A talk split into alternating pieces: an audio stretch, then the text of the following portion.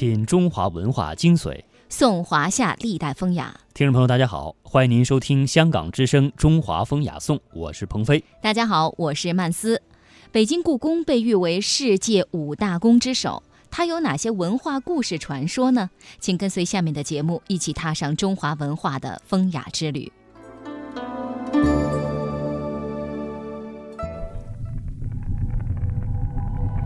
它们厚重，因为见证了岁月沧海桑田的变迁，见证了历史金戈铁马的呼啸。它们珍贵，因为岁月无法复制，历史不会重演。大明宫、大雁塔、颐和园、故宫、庐山，每一处都值得我们一再停留，细细回味与感知。中华风雅颂，人文中华。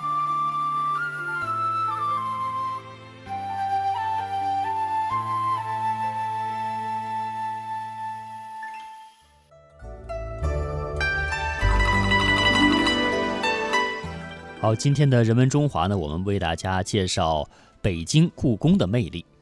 北京故宫是中国明清两代的皇家宫殿，旧称为紫禁城。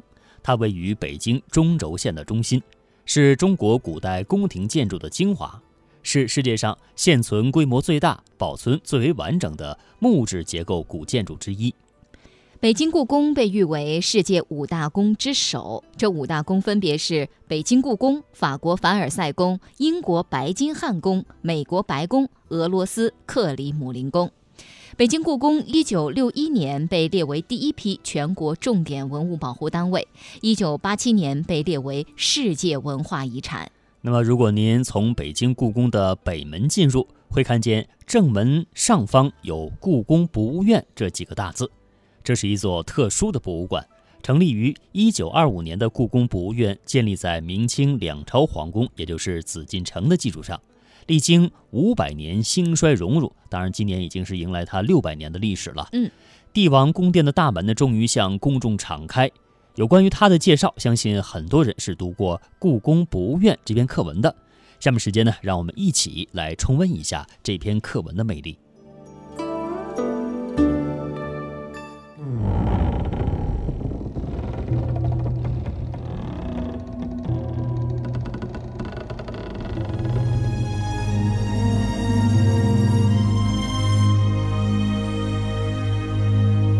在北京的中心有一座城中之城，这就是紫禁城。现在人们叫它故宫，也叫故宫博物院。这是明清两代的皇宫，是我国现存的最大、最完整的古代宫殿建筑群，有五百多年了。紫禁城十米多高，有四座城门：南面午门，北面神武门，东西面东华门、西华门。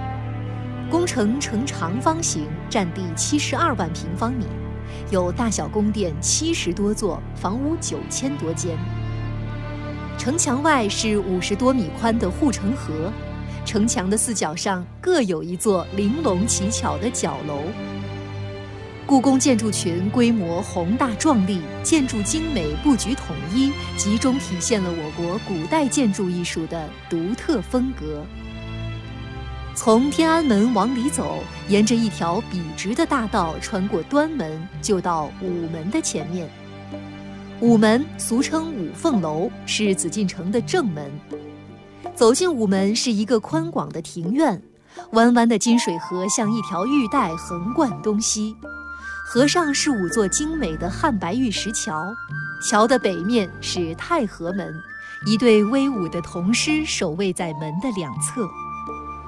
进了太和门，就到紫禁城的中心三大殿：太和殿、中和殿、保和殿。三座大殿矗立在七米多高的白石台基上，台基有三层，每层的边缘都用汉白玉栏杆围绕着，上面刻着龙凤流云。四角和望柱下面伸出一千多个圆雕鳌头，嘴里都有一个小圆洞，是台基的排水管道。太和殿俗称金銮殿，高二十八米，面积两千三百八十多平方米，是故宫最大的殿堂。在湛蓝的天空下，那金黄色的琉璃瓦重檐屋顶显得格外辉煌。殿檐斗拱、额方、梁柱装饰着青蓝点金和贴金彩画，正面是十二根红色大圆柱，金锁窗、朱漆门、红台基相互衬映，色彩鲜明，雄伟壮丽。大殿正中是一个约两米高的朱漆方台，上面安放着金漆雕龙宝座，背后是雕龙屏。方台两旁有六根高大的盘龙金柱，每根大柱上盘绕着矫健的金龙。仰望殿顶，中央藻井有一条巨大的雕金盘龙，从龙口里垂下一颗银白色大圆珠，周围环绕着六颗小珠。龙头宝珠正对着下面的宝座，梁方间彩画绚丽，有双龙戏珠、单龙翔舞，有行龙、升龙、降龙，多态多姿。龙身周围还衬托着流云火焰。三大殿建筑在紫禁城的中轴线上，这条线也是北京城的中轴线。向南，从午门到天安门，延伸到正阳门、永定门；往北，从神武门到地安门鼓楼，全长约八公里。太和殿是举行重大典礼的地方，皇帝即位、生日婚礼和元旦等都在这里受朝贺。每逢大典，殿外的白石台基上下跪满文武百官，中间御道两边排列着仪仗。皇帝端坐在宝座上，大殿廊下鸣钟击磬，乐声悠扬。台基上的香炉和铜龟铜鹤里点起檀香或松柏枝，烟雾缭绕。太和殿后面是中和殿，这是一个亭字形方殿，殿顶把四道垂脊攒在一起，正中安放着一个大圆鎏金宝顶，轮廓非常优美。举行大典，皇帝先在这里休息。中和殿后面是保和殿，殿前广场是举行最高一级考试殿试的地方。从保和殿出来，下了十级是一片长方形小广场，西起隆宗门，东到景运门。他把紫禁城分为前后两大部分。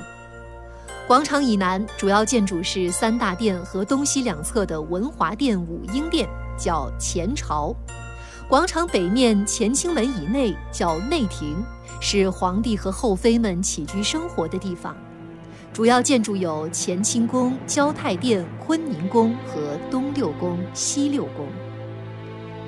乾清宫是皇帝处理日常政务、批阅各种奏报的地方。后来还在这里接见外国使节。乾清宫后面是交泰殿，交泰殿后面是坤宁宫。坤宁宫是皇后宫，也就是皇帝结婚的地方。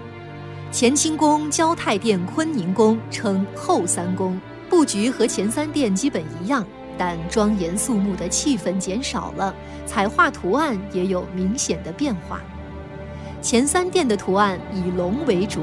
后三宫凤凰逐渐增加，出现了双凤朝阳、龙凤呈祥彩画，还有飞凤、舞凤、凤凰、牡丹等图案。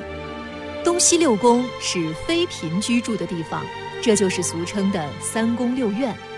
现在东六宫大都作为古代艺术品的陈列专馆，展出宫内收藏的青铜器、绘画、陶瓷工艺品等。西六宫大致按原来面貌布置。可以看到帝制时代的真实史记和帝后的生活情况。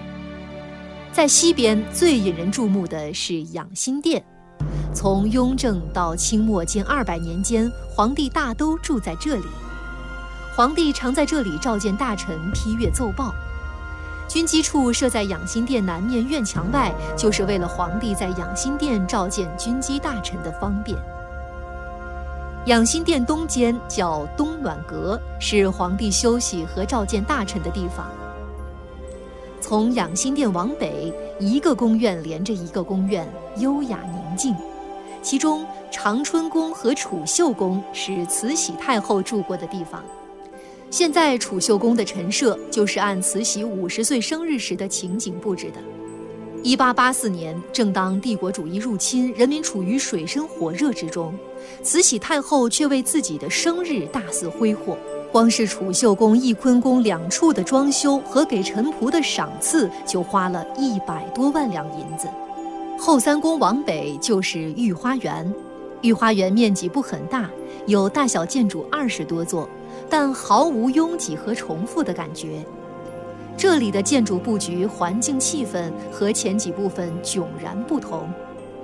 亭台楼阁、池馆水榭掩映在青松翠柏之中。假山怪石、花坛盆景、藤萝翠竹点缀其间，来到这里，仿佛进入苏州园林。从御花园出顺贞门，就到紫禁城的北门神武门，对面就是景山。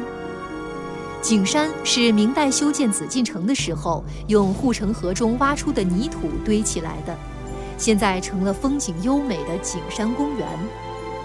站在景山的高处望故宫，重重殿宇、层层楼阁、道道宫墙，错综相连而井然有序。这样宏伟的建筑群，这样和谐统一的布局，令人不能惊叹。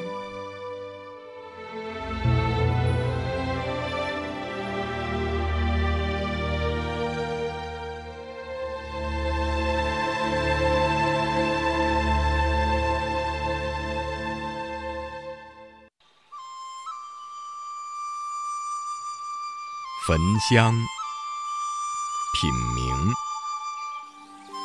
听雨、赏雪、后乐、浊酒、寻幽、抚琴。这里是中华风雅颂。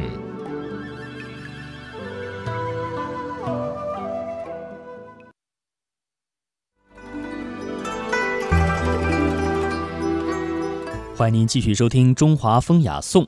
北京故宫是以三大殿为中心，严格的按照《周礼考工记》当中前朝后世、左祖右摄的帝都营建原则来进行建造。整个故宫在建筑的布置上，用形体变化、高低起伏的手法组合成了一个整体，在功能上符合封建社会的等级制度，同时达到了左右均衡和形体变化的艺术效果。北京故宫占地面积大约是七十二万平方米，建筑面积呢，呃，大约是十五万平方米，有大小宫殿七十多座，房屋据说啊有九千多间。当然，也有人说呢，故宫是有九百九十九间半个房间，这也成为了它的传说。那么，到底是怎样的一种情况呢？我们来听下面的介绍。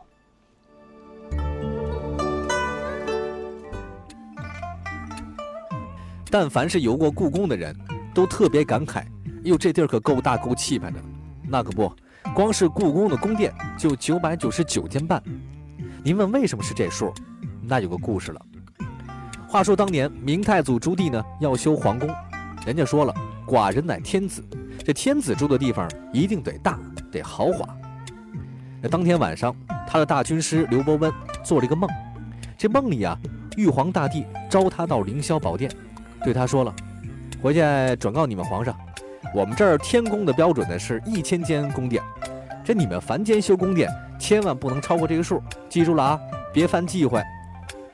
话音刚落，只见四下袭来滚滚白烟，把这刘军士吓了一趔趄。得，这算是噩梦吧，给惊醒了。醒了以后，这刘伯温开始琢磨，哎呀，这梦可太逼真了哈，我得立刻禀告我的皇上去。于是他马上就爬起来，颠吧颠吧找皇帝去了。要说这一天也怪了，哎，朱皇帝也同样做了一个梦，同一个梦啊。这会儿他也正急在那儿着急呢。呀呵，刘伯温来了，正好赶枪口上。这朱棣呢就顺手把这事儿说得了，修宫殿这事儿，小刘交给你了，赶紧修好。要说起来，人家大才子刘伯温绝对不是浪得虚名啊，三下五除二，哐哐哐，这故宫就盖成了。呀呵，这气派啊！最绝的是这宫殿的间数，您不信去数数，不多不少，正好九百九十九间半。故宫有四个大门，正门为嗯正门名为午门，其平面为凹形。午门后有五座汉白玉拱桥通往太和门。东门名东华门，西门名西华门，北门名神武门。故宫的四个城角都有角楼，高二十七点五米，十字无几。那么在天气很好的时候呢，很多朋友都爱呃进行摄影哈，来拍摄故宫的角楼。这个角楼造型也是奇特多姿的，它有十字形的屋脊，重檐三层，多角交错，大木构架和斗拱是非常复杂的。有关人员也进行过仔细的实测和研究，悟出它其中有着绝妙的规律。那么，经过修缮之后的紫禁城的西北角楼已然是焕然一新了，色彩调和，黄色琉璃瓦顶和鎏金宝顶在阳光的闪烁下是熠熠生辉，也衬着蓝天白云，越发显得庄重和美观。那么，具体角楼还有哪些传说呢？我们继续来听下面的音频介绍。故宫有四个角楼，这每个角楼上都有九梁十八柱、七十二脊，相当的别致。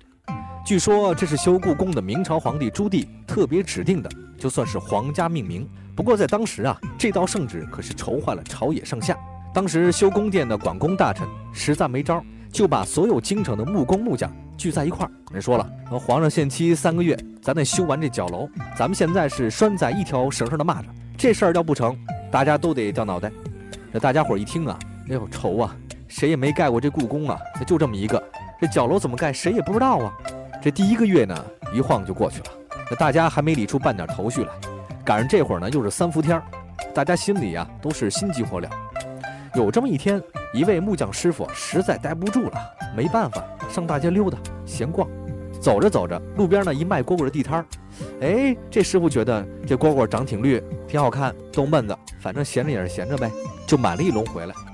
这要说这另外一个工匠，他也闲着没事儿，实在是太无聊了，就开始啊数这买回来的蝈蝈笼子上的梁啊、柱啊、脊呀什么的。嘿，您甭说，什么叫踏破铁鞋无觅处，得来全不费工夫，说的就这事儿。那这个数蝈蝈笼子这工匠啊，忽然蹦了一弹，哎，我说这大伙儿，你看这这笼子，它不正好是九梁十八柱七十二脊吗？人一看还真是这样，太受启发了。再后来。这大家伙啊，就照这蝈蝈笼子修成了故宫的角楼，一共是九梁十八柱，七十二脊。合着故宫角楼，它就是一蝈蝈笼子。推广昆曲二十年，他举行了四百多场讲座，吸引三十万青年观众走进剧场。我是昆剧演员张军。二十年前我演出的时候，大幕拉开，台下只有三位观众。从那时起，我就想，我们要努力给昆曲。一个未来。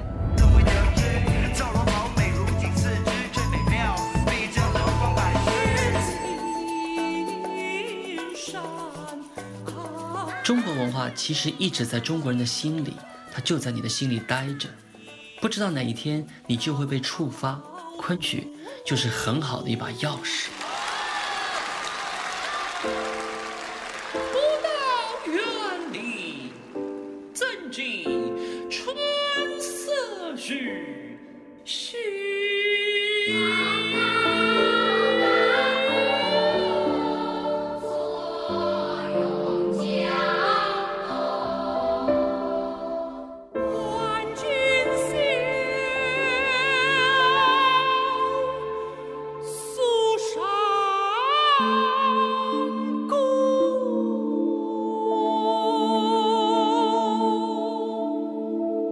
传承，更要传播。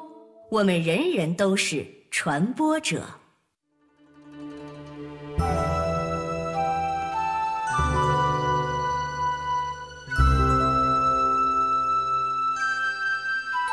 北京故宫曾经是明清两代的皇宫，先后有二十多位皇帝在这里居住和执政。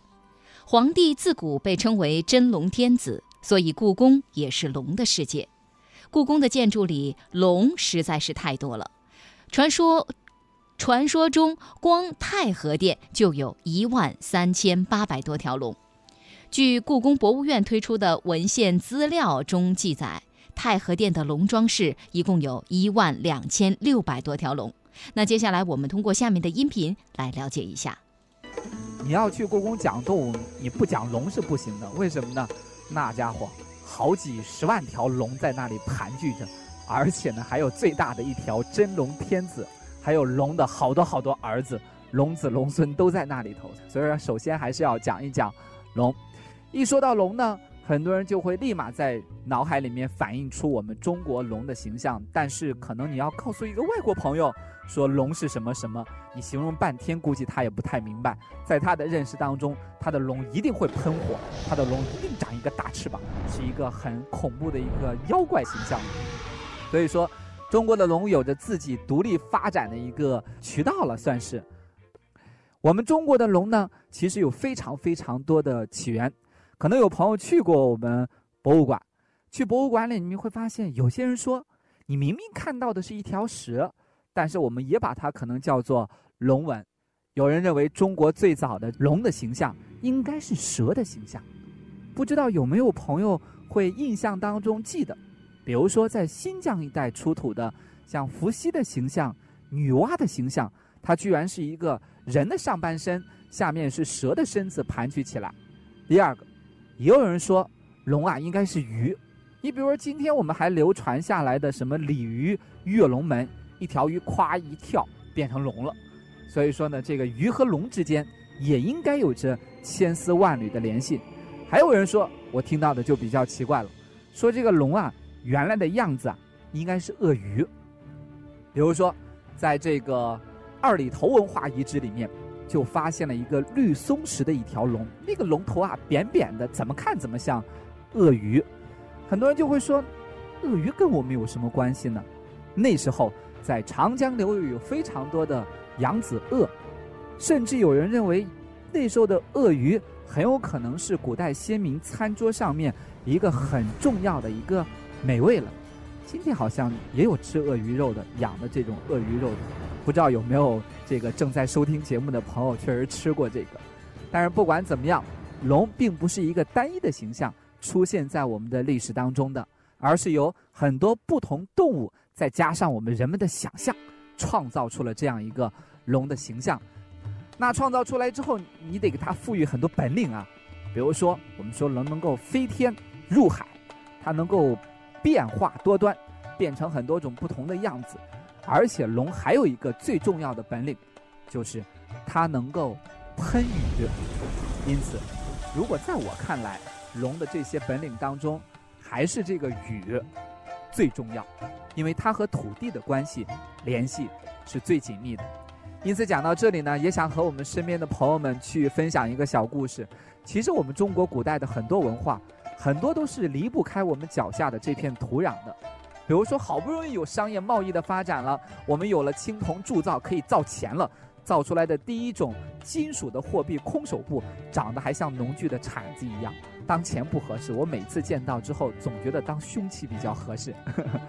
但是还是想告诉大家，和农业有着很大的关系。我们的思想、文化离不开我们脚下的这片深厚的土地。所以龙有这么多带给世人的影响之后，渐渐的就成为皇帝，成为天子。艺人身上的一个很重要的一个象征，甚至我们有时候可以通过龙的这个爪子的个数来判定它的等级。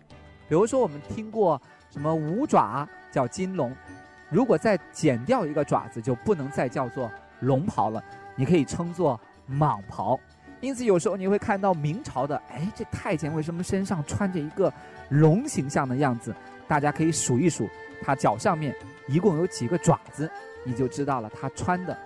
不是皇帝那一等级的龙的形象。金马金软件，皇上看不见，一招出。从大漠孤烟塞北，到杏花春雨江南；从山水田园牧歌。到金戈铁马阳关，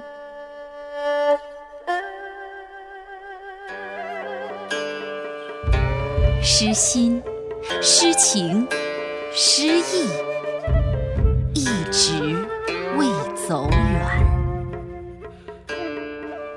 这里是中华风雅颂。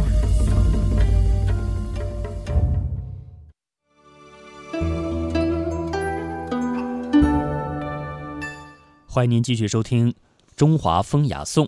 今天呢，我们在人文中华和大家一起了解的是北京故宫的魅力。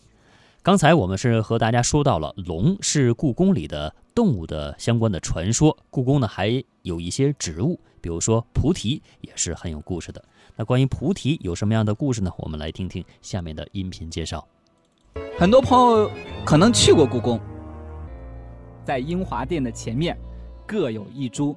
非常繁茂的菩提树，因为这里是故宫博物院的未开放区域，我们很多朋友可能觉得，哎呀，好陌生啊！英华殿前面有菩提树等等都没有听说过。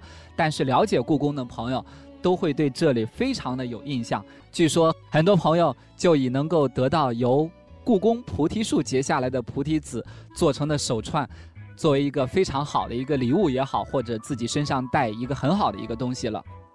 这棵菩提树呢，长得也比较高，二十多米，叶片呢都比较大，据说呢大的像脸盆，小的呢也有巴掌大，叶片很大，枝叶繁茂，尤其是在背阴的地方呢，那个叶片更显得绿油油的。每年呢会在夏末的时候开出非常奇特的黄色的树花，我看过那些照片，觉得非常漂亮。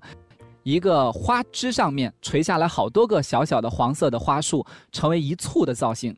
那什么是菩提树呢？菩提树大部分是在一些气候比较湿润的，比如说东南亚这个等等很多地方会有。其实，在我们中国南方呢也有，但并不是我们中国原产的一棵树。一听到菩提，很多人就想了，我就知道这棵树肯定跟佛教有关系。据说呢，释迦牟尼在成佛的时候，正是在菩提树下大彻大悟，最终成为佛陀的。因此，菩提树就一下子成为了佛教的一棵圣树。有机会的朋友可以查一下，好像印度的这个国树就是菩提树。因此，菩提和佛教之间有着非常非常紧密的联系。那菩提又是什么时候传入中国的呢？据说在西汉的时候。它随着佛教就一起来到了中国，佛教传入中国的时间大概是在公元前二年汉哀帝元寿元年的时候传到中国。当时来到中国的时候呢，也只是在南方气候比较适宜的地方，有一些南方的寺庙里面能见到这种树。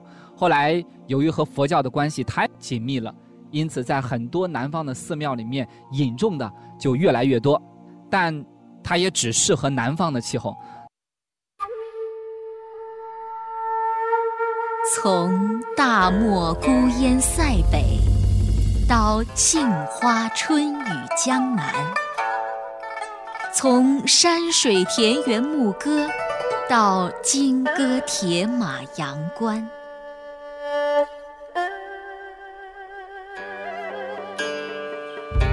诗心、诗情、诗意，一直未走